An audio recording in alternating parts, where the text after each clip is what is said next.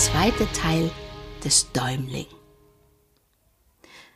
Da trat eine Frau heraus, und Däumling bat gar schön, sie doch einzulassen, sie hätten sich verirrt und wüssten nicht wohin. Die Frau sagte Ach, ihr armen Kinder, und ließ den Däumling mit seinen Brüdern eintreten, sagte ihnen aber auch gleich, dass sie im Haus des Menschenfressers wären, der besonders gern die kleinen Kinder fräße. Das war eine schöne Zuversicht. Die Kinder zitterten wie Espenlaub, als sie dieses hörten, hätten gerne lieber selbst was zu essen gehabt und sollten nun stattdessen gegessen werden? Doch die Frau war gut und mitleidig, verbarg die Kinder und gab ihnen auch etwas zu essen. Bald darauf hörte man Tritte, und es klopfte stark an der Tür. Das war kein anderer als der heimkehrende Menschenfresser. Dieser setzte sich an den Tisch zur Mahlzeit, ließ Wein auftragen und schnüffelte, als wenn er etwas röche, und dann rief er seiner Frau zu Ich wittre Menschenfleisch.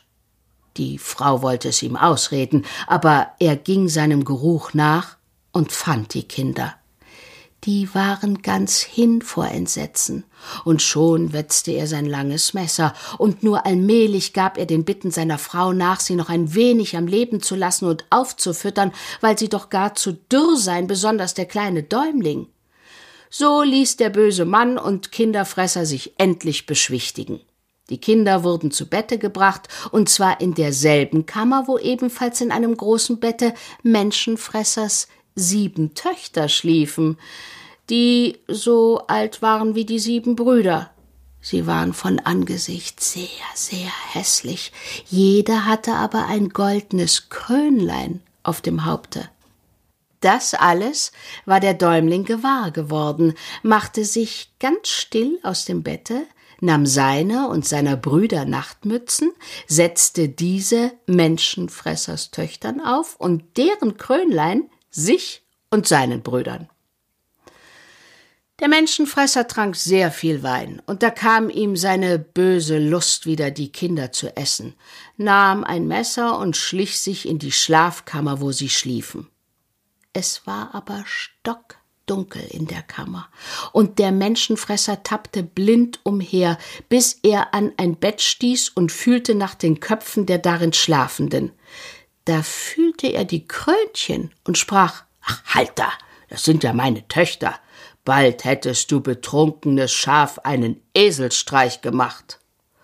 Und dann tappelte er nach dem anderen Bette und fühlte da die Nachtmützen und sprach Ha, da sind sie ja, und tat gar Ungeheures. Dann legte er sich nieder und schlief seinen Rausch aus. Wie der Däumling ihn schnarchen hörte, weckte er seine Brüder, schlich sich mit ihnen aus dem Hause und suchte das Weite.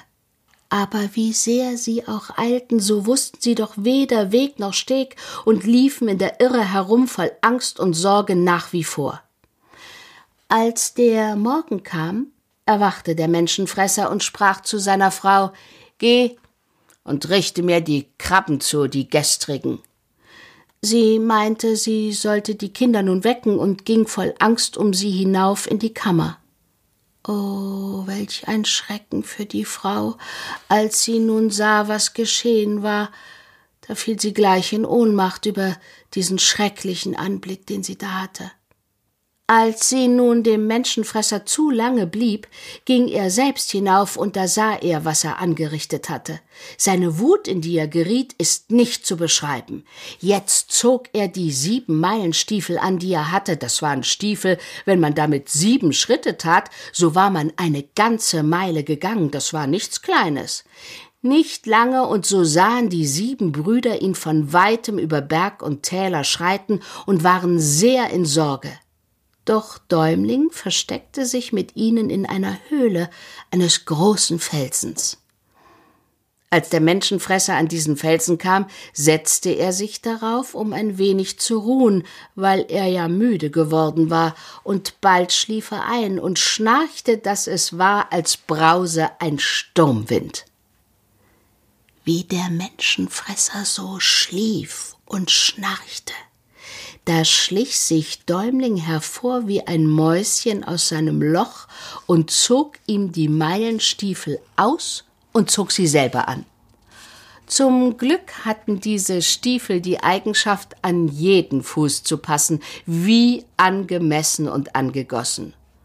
Nun nahm er an jede Hand einen seiner Brüder, diese fassten wieder einander an jeder Hand eines seiner Brüder und diese wieder an den Händen, und so ging es, hast du nicht gesehen, mit sieben Meilen Stiefelschritten nach Hause. Da waren sie alle willkommen. Däumling empfahl seinen Eltern, ein sorglich Auge auf die Brüder zu haben, er wolle nun mit Hilfe der Stiefel schon selbst für sein Fortkommen sorgen. Und als er das kaum gesagt, so tat er einen Schritt und er war schon weit fort, noch einen und er stand über eine halbe Stunde auf einem Berg und noch einen und er war den Eltern und Brüdern aus den Augen.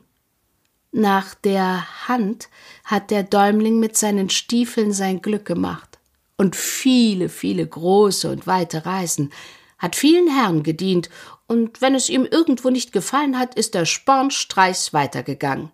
Kein Verfolger zu Fuß oder noch zu Pferde konnte ihn einholen, und seine Abenteuer, die er mit Hilfe seiner Stiefel bestand, die sind nicht zu beschreiben.